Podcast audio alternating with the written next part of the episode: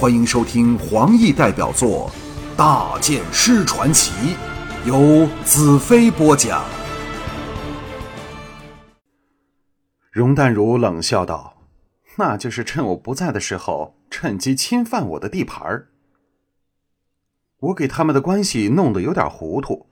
淡如，你先让我弄清楚你们的关系。”容淡如歉然道：“对不起。”事实上，这笔糊涂账是由巫帝一手造成的。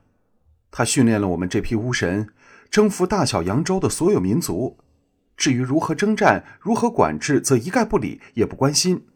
他最重视的只是如何征服帝国，所以才有出兵净土和帝国的事。他许下诺言，谁能控制了帝国，他便会立之为三州之王。所以，我们这些巫神都把征服地州视为最高目标。戴青青道：“秀丽法师最得巫帝宠爱，所以也最招狂羽和红魔人的记恨。一有机会就来欺负我们。现在有了这么好的借口，秀丽法师又刚好不在，所以怎么会放过我们？”我皱着眉头道：“巫帝真的不理你们之间的斗争吗？”容淡如说：“他说了。”只有斗争才能培养出强者，不过巫神间的斗争他是禁止的。就算狂雨把黑叉人杀的一个不剩，他都不会理。可是如果狂雨把我杀掉，就会招来巫帝的惩治。戴青青道：“那现在应该怎么办才好？”我轻松地说：“万事都有戴如顶着，由他亲自去向狂雨周旋，只要拖到干掉巫帝。”红魔人就再不足惧了。容淡如摇了摇头：“哎，兰特，你太低估狂羽的手段了。如果他设法把我软禁一段时间，黑叉人就肯定完了。就算将来我向乌帝投诉，乌帝也绝不会理会的。”西奇淡淡道：“只是你一个人，或许斗不过狂羽。”但如果加上阴风，情况就不同了。容淡如皱起了眉头。真正的阴风怎么会和我合作？只是这一点，已经会惹起狂雨的怀疑。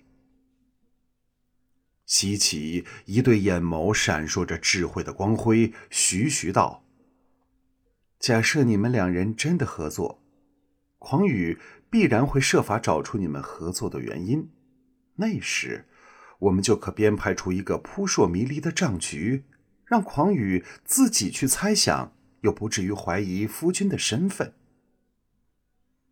容淡如的俏目亮了起来，走过去，同时搂着西岐和戴青青的腰肢，向我娇笑：“我们三个人谁更美一点我们顿时为之愕然，想不到他竟然还有这样的心情。我只好说：“嗯，在我心中，你们三个都是那么美。”容淡如道：“就让我们三人与你做出一段扑朔迷离的关系吧。”接着，在青青脸蛋上亲了一口。由今天起，青青继承姚笛的位置，成为黑叉之王。又在西岐的脸蛋上亲了一口。你则是另一粒来自废墟的种子。被阴风控制了心神，而我则和阴风发生了暧昧的关系，这应该够狂雨消受的了。巨灵拍案叫绝：“嘿，我明白了！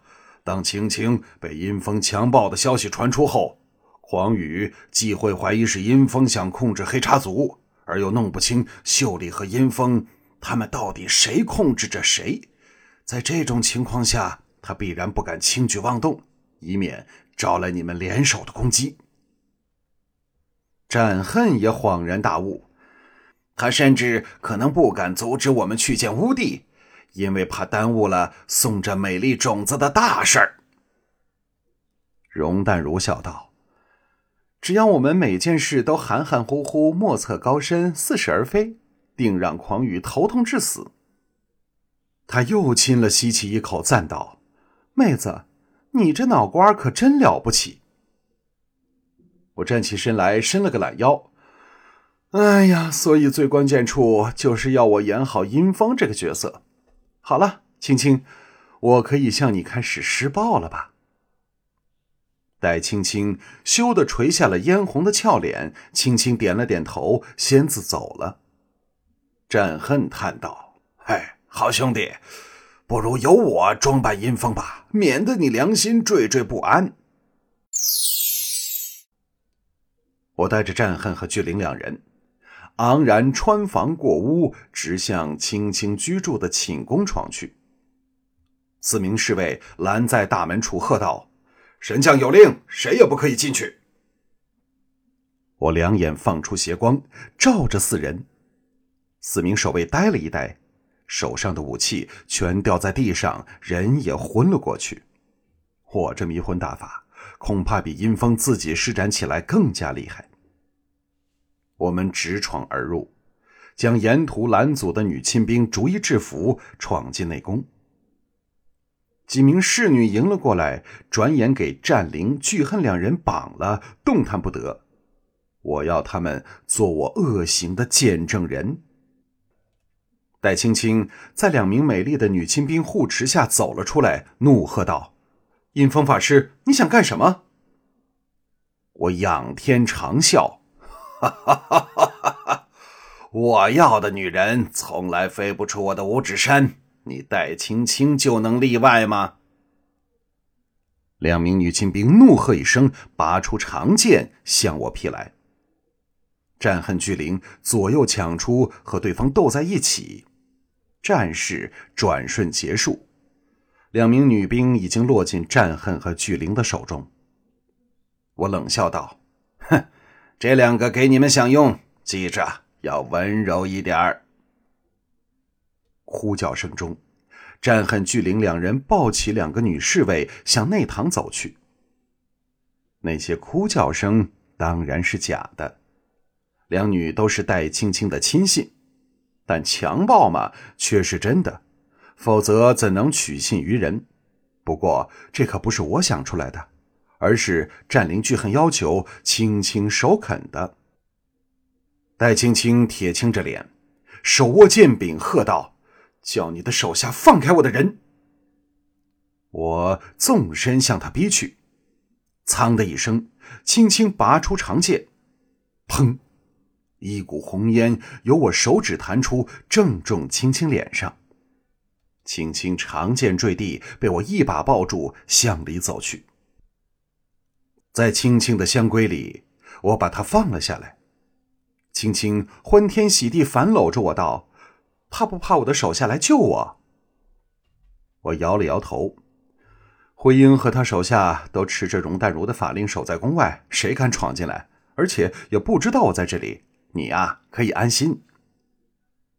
青青摇头娇笑：“若你不脱下这可怖的面具，我是宁死都不肯被你这奸徒淫辱的。”我笑着摘掉阴风那块假脸，小心翼翼放在茶几上，坐在床边，轻声道：“转过身去。”戴青青俏脸微红，横了我一眼，转过身，不用我吩咐，轻柔的宽衣解带，直至以全裸的背对着我，昂然挺立道：“满意了吧，大剑师？”我看着他动人的玉背。吞了一口口水，由衷的赞叹：“唉，当日我看到你的裸背，只想到一件事，就是一定要在前面看看，否则将是我人生的大遗憾呐。”戴青青仍然背着我。大剑师有记挂着青青吗？我想起他的时间其实并不多，这时却不能给他正确的答案。我只好道：“当然挂着你了。”戴青青轻声道：“自从败在你的剑下，又给你羞辱一番之后，我每天晚上都会梦到你。”我不禁好奇：“那你白天想什么？”戴青青跺脚娇嗔：“兰特，你像你的剑一样太霸道了，让人透不过气来。”顿了顿，轻声叹道。白天时我拼命工作，尽量不去想你；否则，因为想你会弄得我心力交瘁的。你满意了吗？我心中大为感动，想不到他对我的用情竟如此之深。戴青青微嗔道：“你看够了没有？”我笑着说：“来，让我看看你另一面。”戴青青缓缓转过身来，把她骄傲美丽的胴体毫无保留的呈现在我贪婪的目光下，柔声道：“你只是看看吗？”我再也忍不住熊熊升起的欲火，张开手将她搂入我的怀中。我们在大床上疯狂的运动着，在其中一次的歇息里，轻轻柔声问道：“你会把我带回净土去吗？”我肯定的道：“当然会。”他紧搂着我，假设你真是阴风，我就惨了。我知道你们来了之后，那时还不知是你，已经准备自杀来保存贞洁。但是我又不甘心，因为死了就再没机会见你了，我心里很矛盾。现在真好，虽然给人凌辱了，但又不用死，又可以见到你。兰特，我能跟你到巫宫去吗？就当我是被人控制了灵魂，不过那也是真的。我轻叹一声道：“我也舍不得和你分别，但正经事要紧。”你乖乖先留在这里，我一定会回来接你的。戴青青眼珠滴溜溜一转，毫不失望。我相信你，就像我相信你一定会来见我，只是没想到你来的这么快。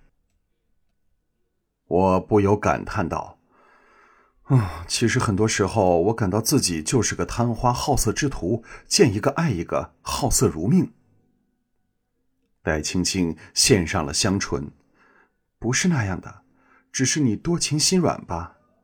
你所做的努力应该是有回报的，为什么我们不能献上身心来报答你吗？难道你忍心不理苦恋着你的女人？何况贪花恋色乃人之常情。我知道有这个条件的男人，谁不是妻妾成群呢？我心中一阵感动。是啊。我不能够，也舍不得抛下你们不管。戴青青道：“兰特呀，天快亮了，在你离开前，好好的疼爱我吧。